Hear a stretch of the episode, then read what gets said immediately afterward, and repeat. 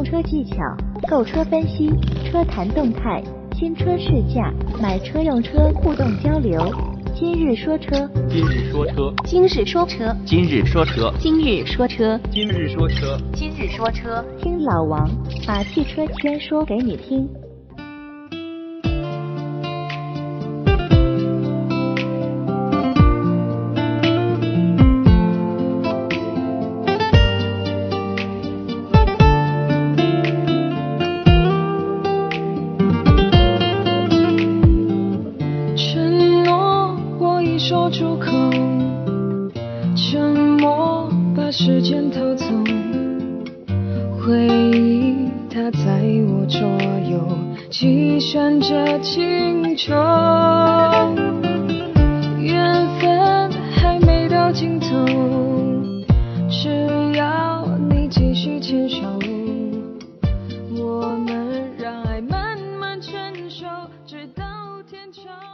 大家好，欢迎收听今日说车。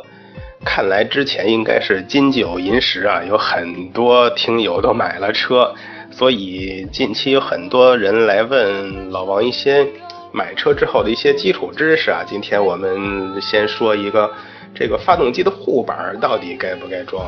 简单来说啊，发动机护板就是根据不同的这个发动机设计出不同的规格尺寸的底部保护的一个装置。首先，它的作用就是防止这个泥土什么的去喷溅到这种发动机上，因为当发动机被这种泥土覆盖之后，会影响到它本身的这个发动机散热，就影响到了它发动机的性能。而且在你行驶过程中，由于这个路面的这种凸凹不平啊，有可能形成对发动机这种撞击，甚至造成发动机的损坏。当然，还有正常你行驶过程中可能会由于这个轮胎碾压到的一些石子儿呀什么崩溅到这个发动机上，都可能产生对这个发动机的物理表面的一些打击或者是损坏。通过以上几点呀，所以很多人就希望给发动机来装一个护板儿，来避免这种意外的对发动机的这种损伤。谈到发动机护板呀，根据它制作材质的不同啊，一般会分成这种塑钢的、钢制的、铝合金的，还有这种树脂的。谈到这个发动机护板的材质啊，我们首先要提到一项技术，叫这个发动机下沉技术。为什么会谈到这一点呢？其实这是一个汽车安全技术啊。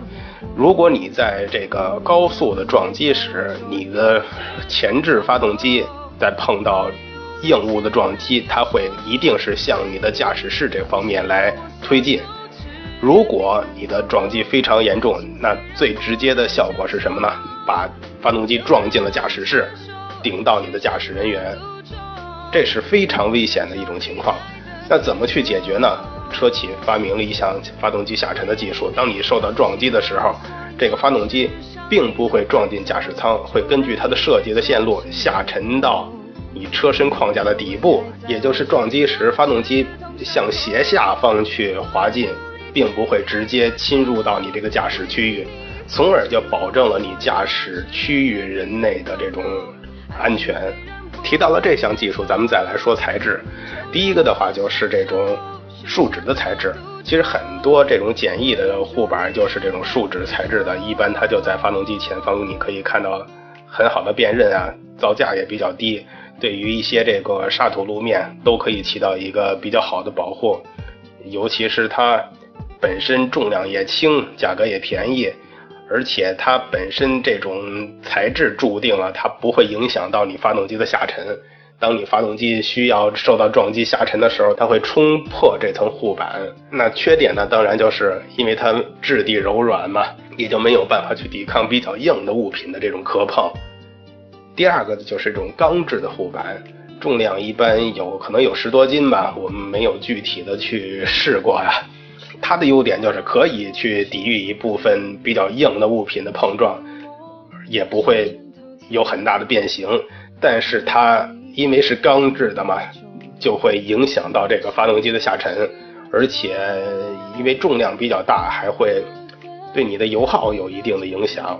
其他方面还有铝合金的，铝合金的话，它的材质你听到铝合金就知道材质会比这种钢制的护板要轻一些，油耗的这种影响会少一些，但是它仍然会影响到发动机下沉的技术。而且，如果真正的这种硬物的磕碰，它的这种本身的刚性不如钢制材料嘛，所以对硬物的防护还是不如钢制的。最后还有这种塑钢材质的，如果拿塑钢跟这个树脂去比较的话，其实这个塑钢来说硬度上应该更好一些，重量也比较轻，但同样也是没有办法抵抗这种非常硬的物品的撞击。但是它相对于树脂来说硬一些，就可以能过多的去抵御一些磕碰，而且以这种材质也不会妨碍到发动机下沉。所以综合来说，我更是推荐这种塑钢材质的这种护板。当然，咱们说了这么多啊，前提是你真正想去加装一个护板的时候，其实对于老王来讲，老王更觉得，你买一辆车，如果正常都是城市。路况去开的话，完全没有必要啊。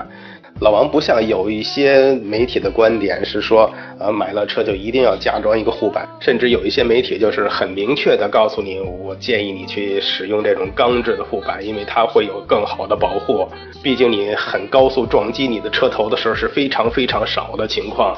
所以钢制的护板才能给你的车带来更好的这种保护。我确实觉得这个观点不太对啊！真正出现危险的时候，你是保护你的车还是保护人？我想一定是人是最重要的。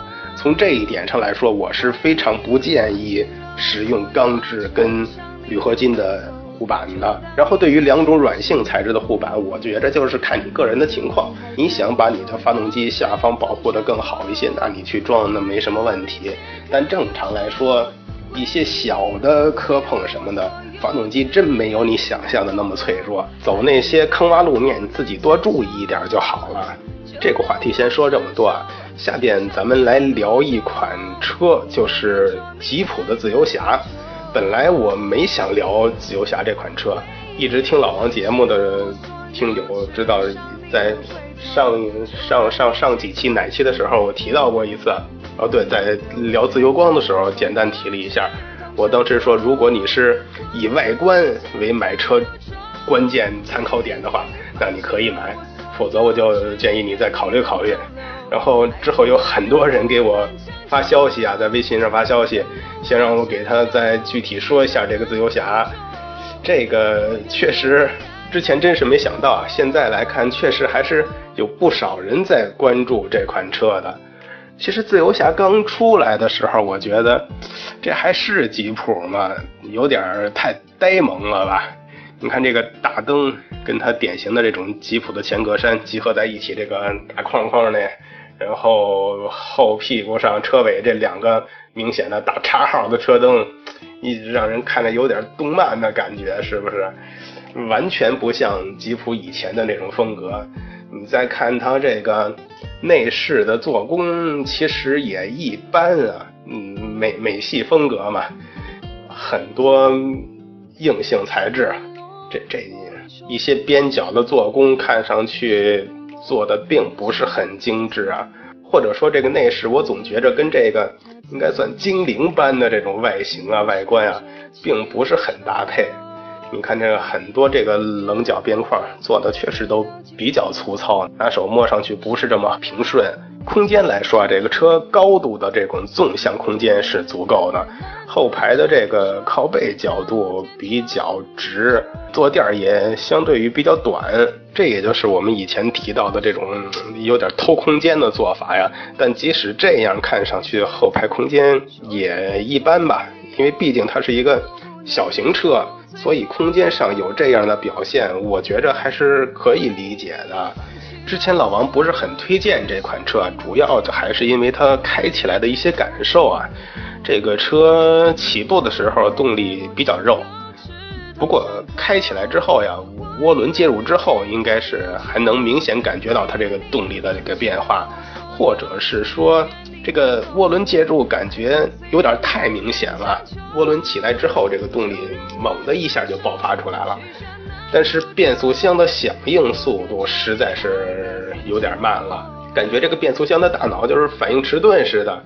尤其是你低速的时候，有需要换挡的这些情况下，它就像想不出我应该什么时候去换挡，总是慢半拍这种感觉，你就根本谈不上什么平顺了呀。所以这一点给我的感觉很差。我看很多人还提到说，这个车是不是会有这个坡起溜车的情况呀？这我我真没试啊。但我觉着，对于这种双离合的车来说，有可能。但你大不了配合电子手刹打油门往上轰呗，这个应该不会有太大问题啊。只要你掌握了这个变速箱的习性呀，开起来倒没有太大问题。对于这个车来说，底盘我觉着有点硬。当然，你说你可以说它是吉普啊，硬是正常的，这也对啊。底盘对这个路况的信息传递还不错，但是总让人觉得这个悬架缺少点质感。然后开起来的话，高速的风噪比较明显，毕竟它是一个 SUV 嘛，这一点应该也能理解。所以说买车你看怎么去对比啊？其实自由侠对于一些车型来说，应该还是比较不错的。但我一联系到它是吉普这个品牌的话，就难免让我提高了对它本身的一个要求，或者说提高了对它的一个期望值。当你真开了之后，你就很难满意了。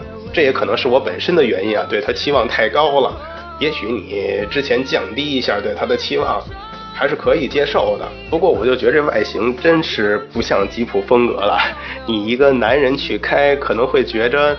这个外观太可爱了点儿，要是一个女生去开的话，会不会有觉得这个内饰有点糙，有进去之后不太喜欢呢？不过毕竟买吉普啊，买的是一个情怀啊，很多时候也许就是单纯一个吉普的车标就足以让你去买单了，什么问题都不是问题了。对于喜欢吉普的人来说啊。情怀这种问题不是谁都能理解的。另外，当你说你真正喜欢这款车的时候，你去找一下它的竞争对手是谁。有人说那些小型 SUV 啊，什么缤智呀，什么 CX 四呀什么的，但我觉得他们风格还是完全不同的。我倒觉得风格上它可能跟 Mini 的 Countryman 更适合去做比较。但 Countryman 多少钱呀？你像这个价位，我是以情怀为主的，我买一个自由侠也能理解呀。你就像买 smart 的那个车，开起来那个呃变速箱那个噪音，你觉得它像是奔驰品质吗？照样很多人喜欢 smart，对不对？因为有些人买车开车，并不是去写评测报告。就是也根本不用去考虑什么驾驶感受、行驶品质去衡量这款车，买的就是一个心理舒坦。有些车确实就是单凭一个外观就能让人交钱买单呢，更何况还有这个情怀在呢，对不对？欢迎添加老王微信交流，微信号码三四八零八九二二三四八零八九二二，一起互动，一起说车。却重新来过，你的吻还在我左右，刺痛伤口。